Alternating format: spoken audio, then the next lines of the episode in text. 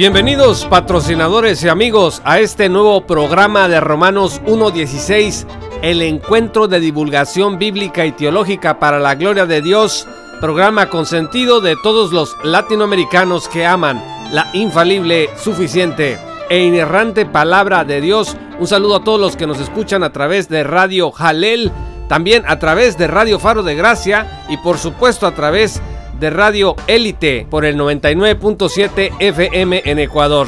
Saludos también a todos los que nos escuchan a través de nuestro sitio web oficial en www.jpaulomartinez.com o a través de la aplicación en Google Podcast como Romanos 1.16. Quiero mandar un saludo especial a nuestro pastor Jorge Coronel de la Primera Iglesia Bautista en Mexicali, Baja California. Ahora mismo están atravesando por un periodo delicado en relación a la salud, pero confiamos en el Señor en que todo va a salir conforme a su perfecta voluntad. Así que le enviamos desde Romanos 1.16 un fraternal saludo al pastor Jorge Coronel. Doctrinas fundamentales y doctrinas secundarias. Hay gente que se pregunta que de dónde salió ese invento. Por ahí hay una apartado interesante en la teología de Wayne Gruden, en donde habla precisamente de esto.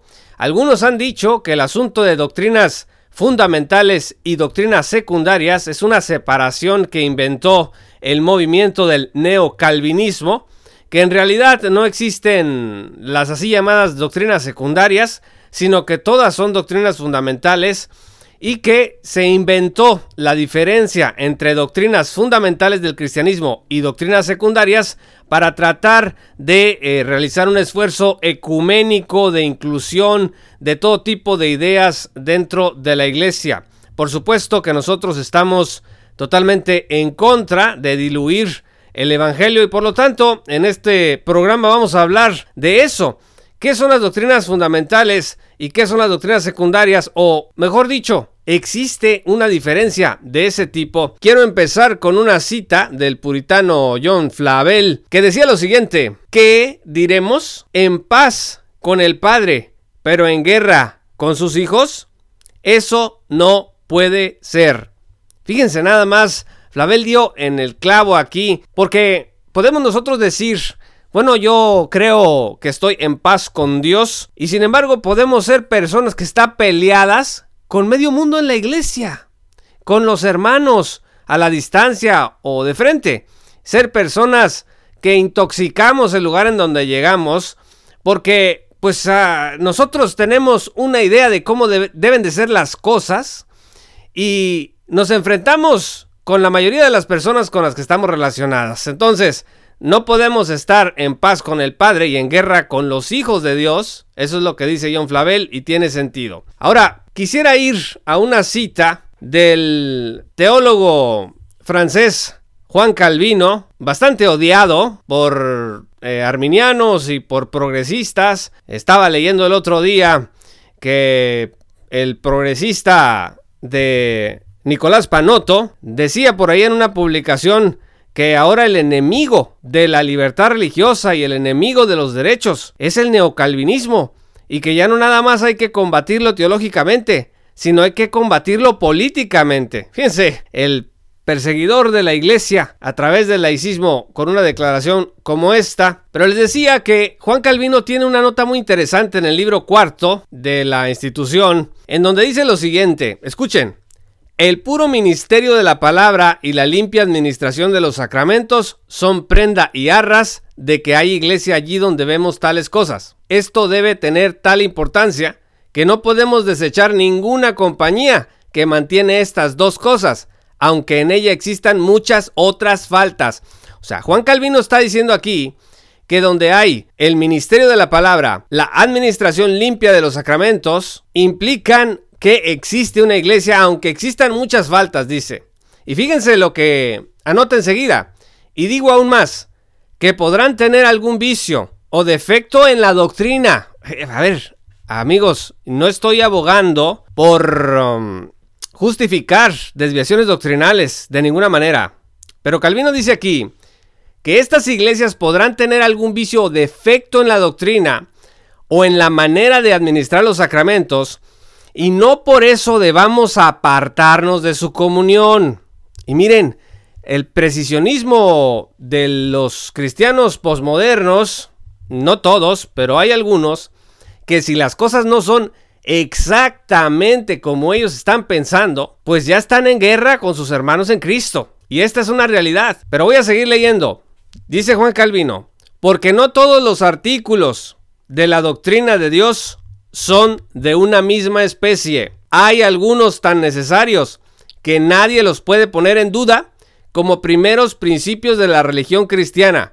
Tales son, por ejemplo, que existe un solo Dios, que Jesucristo es Dios e Hijo de Dios, que nuestra salvación está en la sola misericordia de Dios y así otras semejantes.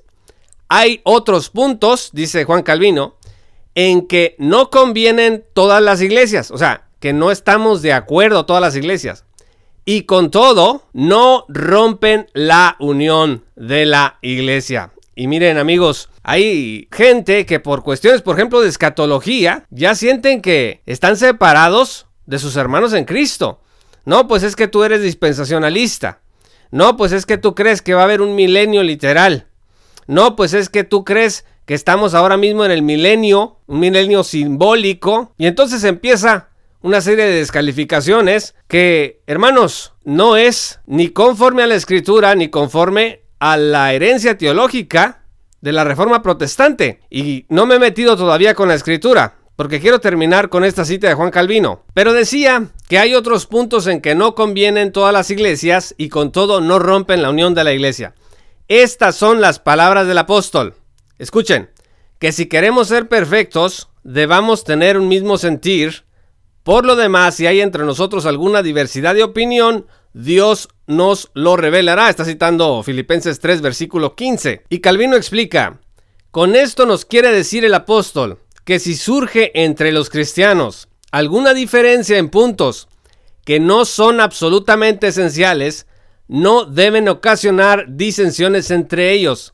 Bien es verdad que es mucho mejor estar de acuerdo en todo, por supuesto, y por todo. O sea, Juan Calvino dice, lo ideal es que estuviéramos de acuerdo en el 100% de las cosas como cristianos. Pero sigue, mas dado que no hay nadie que no ignore cosa alguna, o nos es preciso no admitir ninguna iglesia, o perdonamos la ignorancia a los que faltan en cosas que pueden ignorarse sin peligro alguno para la salvación y sin violar ninguno de los puntos principales de la religión cristiana. O sea, Calvino dice, aquí hay de dos sopas cuando hay diferencias de pensamiento entre los cristianos. Primer lugar, no hay nadie que sepa todo a la perfección de la religión cristiana. O sea, nadie se puede arrobar en este mundo, ningún hermano, ninguna oveja de Cristo puede decir, yo estoy absoluta y totalmente en lo correcto en cada cosa que yo declaro como creencia. O sea, eso no existe.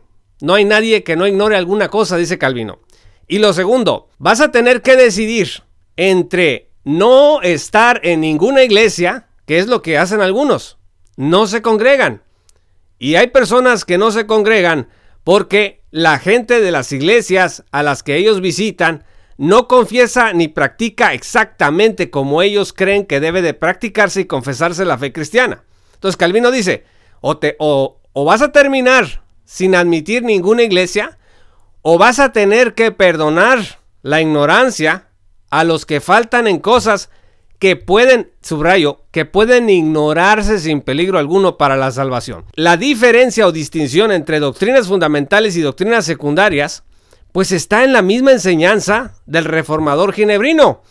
O sea, Juan Calvino enseñaba esa diferencia en este apartado que les digo que está en el libro cuarto, vean el apartado 1, subtítulo 12, y van a encontrar esta información. O sea, no es un invento de no sé qué neocalvinistas que un día quisieron, no.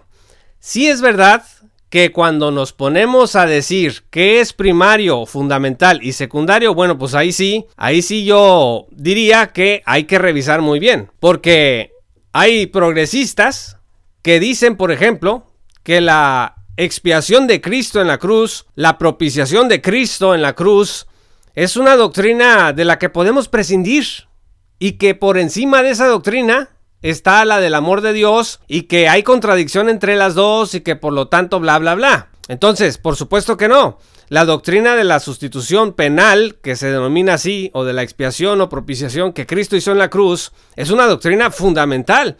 Y bueno, aquí no podemos decir, no, pues es que eso no es tan importante. No, si tú no confiesas una doctrina como esta, o como la deidad de Cristo, o como su resurrección corporal y física literal, bueno, entonces está en peligro la salvación. Miren amigos, en Romanos 1.16 somos inerrantistas, pero creemos, como dice la Declaración sobre Inerrancia Bíblica de 1978 de Chicago, que la doctrina de la inerrancia, o sea, creer que la Biblia es inerrante, no es esencial o fundamental para la salvación, pero sí es un artículo sumamente importante y que negar la doctrina de la inerrancia bíblica lo puede poner a uno en un serio peligro de tergiversar la verdad de Dios.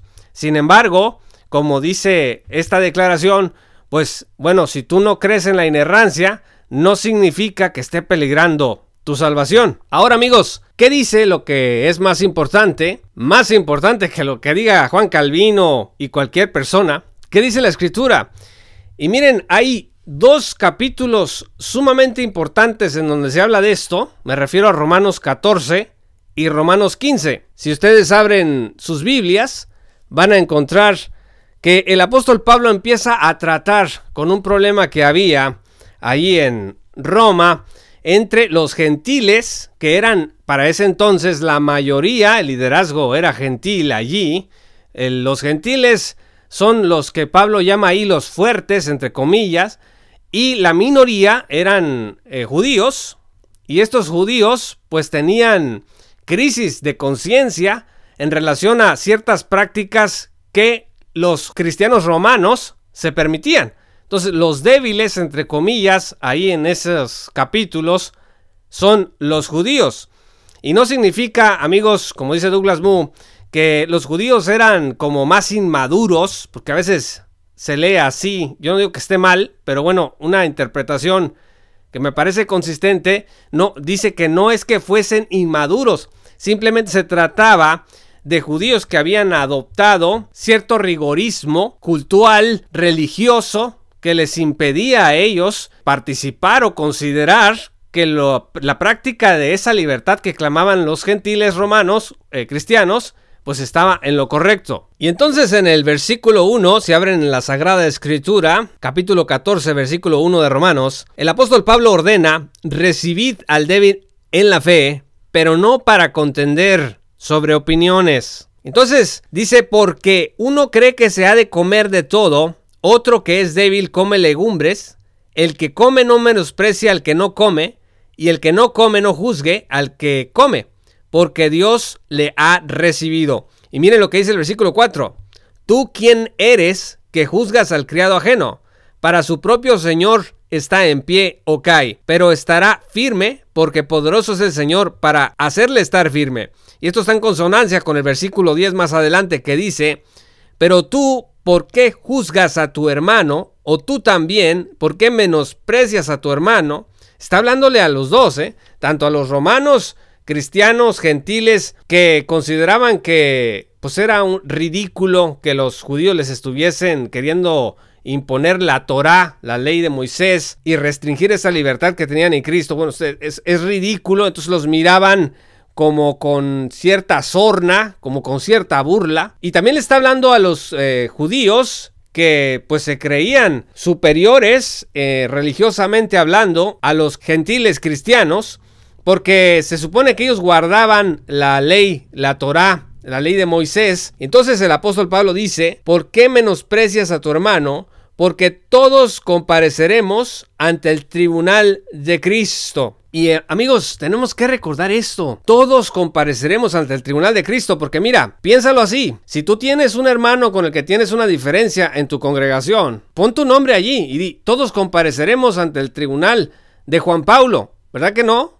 Pues la escritura no dice todos compareceremos ante el tribunal de Raúl, ante el tribunal de Gloria, de Elena. No, el tribunal al que vamos a comparecer es el tribunal de Cristo. Una referencia, por ejemplo, a lo que los judíos eh, querían que se hiciera en Roma se encuentra en el versículo 5 del capítulo 14, donde dice, uno hace diferencia entre día y día, otro juzga iguales todos los días, cada uno esté plenamente convencido en su propia mente.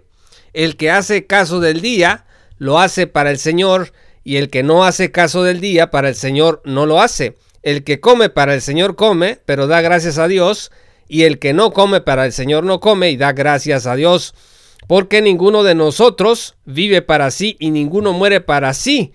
El versículo 8 dice, pues si vivimos, para el Señor vivimos, y si morimos, para el Señor morimos. Así, pues, sea que vivamos o que muramos, del Señor somos. Entonces, una manera de poder entender el cómo debemos manejar las diferencias entre los hermanos dentro de una iglesia local, dentro de una congregación, es entender quién es el Señor, de quiénes somos, a quién vamos a responder, pero no nada más nosotros, sino quién es el Señor de esa persona, de ese hermano, de esa hermana con el que no estoy de acuerdo. Porque el Señor de esa hermana y de ese hermano, pues no soy yo, no eres tú, es Cristo. Y el tribunal al que ese hermano y esa hermana van a comparecer no es tu tribunal, ni mi tribunal, sino el tribunal de Cristo como lo acabamos nosotros de ver. Por supuesto que el apóstol Pablo está con los gentiles romanos cristianos, como lo atestigua el capítulo 15, versículo 1, porque él mismo se identifica con esa libertad que en Cristo tenemos cuando somos regenerados por el Espíritu de Dios. Ahí dice, Así que los que somos fuertes debemos soportar las flaquezas de los débiles y no agradarnos a nosotros mismos. Cada uno de nosotros agrade a su prójimo en lo que es bueno para edificación. Y entonces dice, pues es que el ejemplo que tenemos es Cristo. El versículo 3 dice, porque ni aun Cristo se agradó a sí mismo, antes bien como está escrito, los vituperios de los que te vituperaban cayeron sobre mí, porque las cosas que se escribieron antes, para nuestra enseñanza se escribieron a fin de que por la paciencia y la consolación de las escrituras tengamos esperanza.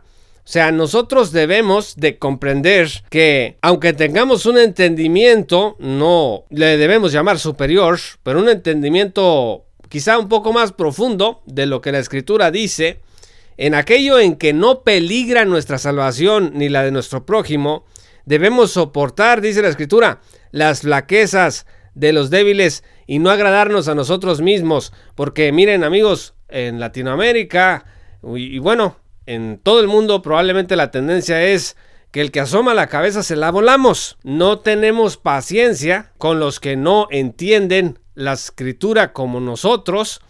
Nosotros creemos que todo debe de ser fundamental, todo, no hay nada secundario. Ya vimos aquí que estos capítulos de la escritura y también lo, atestigua eh, la historia de la teología y la reforma protestante, pues siempre ha habido una distinción entre aquellas doctrinas o creencias o prácticas que no ponen en peligro la salvación de nadie y las que sí ponen en peligro la salvación de las personas. Finalmente, amigos, el apóstol Pablo le explica a los judíos cristianos que se deben recibir los unos a los otros. Vean el capítulo 15, versículo 7. Por tanto, recibíos los unos a los otros como también Cristo nos recibió para gloria de Dios, pues os digo que Cristo Jesús vino a ser siervo de la circuncisión para mostrar la verdad de Dios, para confirmar las promesas hechas a los padres y para que los gentiles glorifiquen a Dios por su misericordia, como está escrito,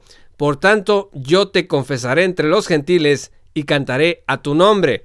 Y entonces Pablo empieza a citar las escrituras del Antiguo Testamento para confirmar que Dios es el Dios de esperanza, tanto para judíos como para gentiles. Así, mis amados amigos y hermanos, recordemos estas palabras del apóstol Pablo cada vez que pues, nos enfrentemos con hermanos dentro de la congregación, eh, también en las redes sociales, que no tengan el mismo entendimiento que nosotros acerca de la fe. Y pongámonos a comprender un poco mejor lo que es esencial, las doctrinas que son fundamentales, como decía Juan Calvino, aquellos que no ponen en peligro nuestra salvación y distinguirlas. A veces puede ser una tarea difícil, pero no porque la escritura no sea clara. sino porque nuestro carácter está turbio. Querer tener la razón es un mal, pues de muchos o de la mayoría de nosotros. Entonces, tenemos que ser capaces de no sacrificar la hermandad y la paz con los demás por querer salir avante en un punto que en realidad viene siendo secundario. Y por supuesto que secundario no quiere decir que no sea importante. Todo lo que la escritura nos enseña es importante. Sin embargo, no todo es esencial ni fundamental para la salvación. Recordando esto amigos, podremos tener una comunión más fraternal y más abierta con nuestros amigos y hermanos.